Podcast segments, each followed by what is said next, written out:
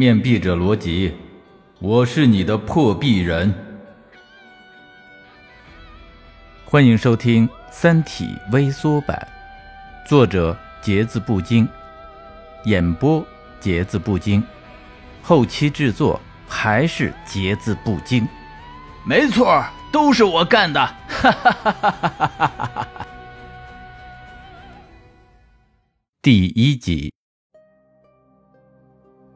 相信很多人从小就对星空充满了无限的遐想。如果有一天真的能到外太空去，看到的会和我们想的是一样的吗？二零一七年，我看了两套书，一套是历史题材的《明朝那些事儿》，另一套便是《三体》。起初我对国产科幻根本就没什么兴趣，以为就是那种科幻中带着玄幻。玄幻中又带着奇幻，奇幻中又带着言情，言情中又带着惊悚的不着四六、胡说八道的网络小说。也许是因为我太年轻，对于国产科幻有那么一点点的偏见和误解。但是《三体》这本书真的刷新了我的认知，不是谁都能随随便便获得雨果奖的。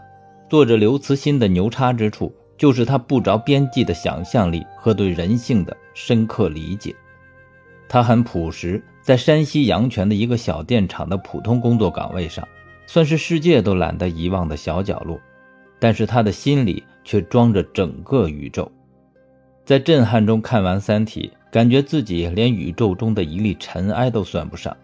人的一生乃至整个地球文明，在宇宙的尺度上只是一瞬，在时间和空间上什么都留不下。放眼太空，你那些烦恼、遗憾。不如意，通通都不叫事儿。那么，《三体》到底讲了什么故事呢？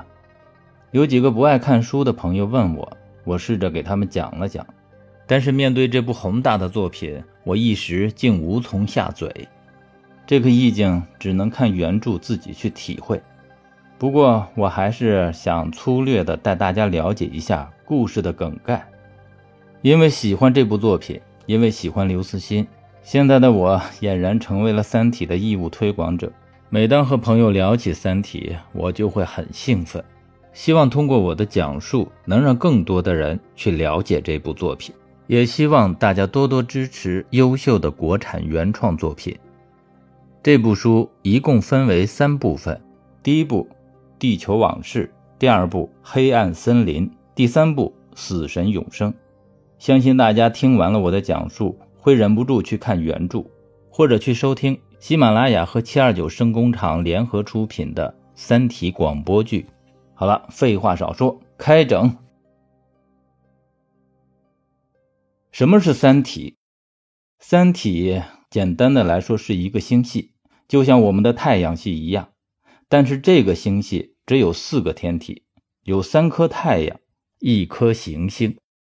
这颗行星围绕着三颗太阳转，而且转得很任性，运行情况特别的不稳定。比如和太阳系一样，行星公转的轨道都是椭圆形的，所以这颗行星围绕着太阳 A 转的时候，有的时候会离太阳 B 很近，这个情况下就会被太阳 B 的引力给吸引过去，然后它就开始开开心心的围着太阳 B 转。当它玩的正高兴的时候，一不小心又离太阳 C。近了一点点，于是他又被太阳 C 的强大引力给吸引了过去。就这样，这颗行星在三颗恒星之间反复的跳跃。正所谓爱的魔力转圈圈，让三体人分不清黑夜和白天。正是由于这种随机的不规律性，这颗行星离三颗恒星时远时近，在三体行星的表面。天空中有时会出现两颗太阳，有时甚至出现恐怖的三日连珠。出现这种情况是毁灭性的，炽热的火焰会吞噬掉地表上的一切生物。还有的时候，这颗行星转到了三颗恒星的最远端，这个时候的行星表面将会陷入寒冷的冰河世纪。由于三体行星的气候时冷时热，昼夜更替时快时慢。所以苦逼的三体文明动不动就崩溃，动不动就被团灭，就像玩游戏一样，归零再重练，重练再归零，周而复始。三体星已经经历了上百轮文明了，于是他们说：“练个号容易吗？我他妈受够了，我们要移民。”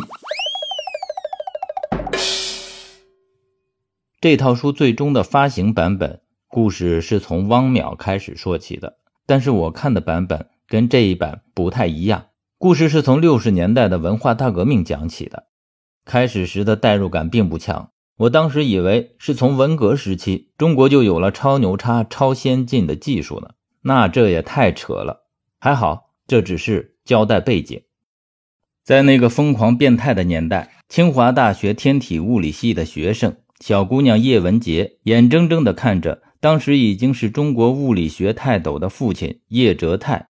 被自己的妻子诬陷揭发，定为反动技术权威，又被自己的学生活活的打死在批斗台上。叶文洁成了反革命二代，被发配到大兴安岭伐木。在大兴安岭时，认识了报社记者白木林，一个进步青年，并且与他产生了情愫。但是祸不单行，正当小姑娘以为自己的自闭症有救了的时候，这哥们果断的出卖并诬陷了她。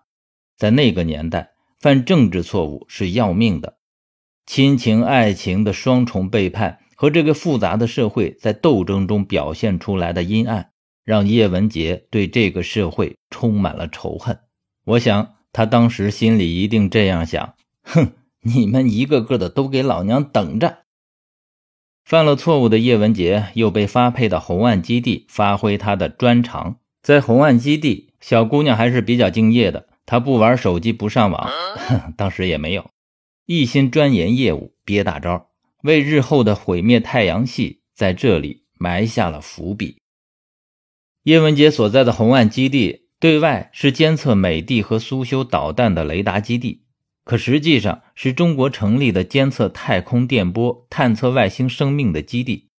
勤奋的小姑娘有一天脑洞大开，她对着魔镜说。魔镜，魔镜，告诉我谁是这个世界上最美丽的女人？啊，对不起，跳戏了。叶文洁有一天脑洞大开，她把太阳当成放大器，向宇宙发送信号。微弱的无线电信号通过太阳放大后，射向了四光年外的半人马星座。发完以后，可能他把这件事都给忘了。但是几年之后的一天。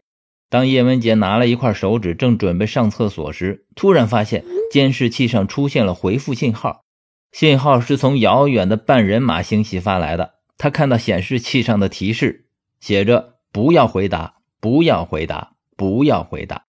只要你们不回答，我们只知道信号的方向，不知道距离，就无法对你的世界进行定位。你如果回答，你的世界将会被占领。”这就是重要的事情说三遍的由来。给叶文洁发送回复的是三体世界的一个普通监听员，这哥们儿是怀着一颗正义之心，一颗对弱小文明的怜悯之心发送的回复，完全不顾他生活在水深火热之中的同胞对美好家园的向往。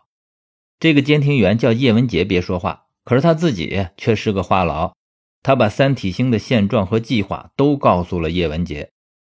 明明知道三体人要来占领地球，叶文洁心里还是稍微犹豫了一下。于是他想起了令他厌恶的丑陋人性和这个充满黑暗的社会，然后毅然决然地做出了一个不怎么艰难的决定。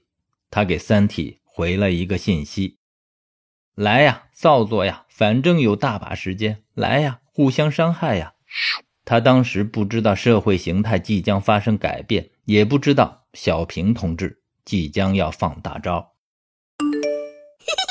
三体文明收到了信息，定位了地球，不再做出任何回应，派出了一个质子探测器，先来地球探探路。后来地球人就管它叫质子，这是一个超牛叉的探测器，人类检测不到它的存在，但它又无处不在，它监视着人类的一举一动，它能以光速移动，利用质子纠缠效应及时通信，没有延迟。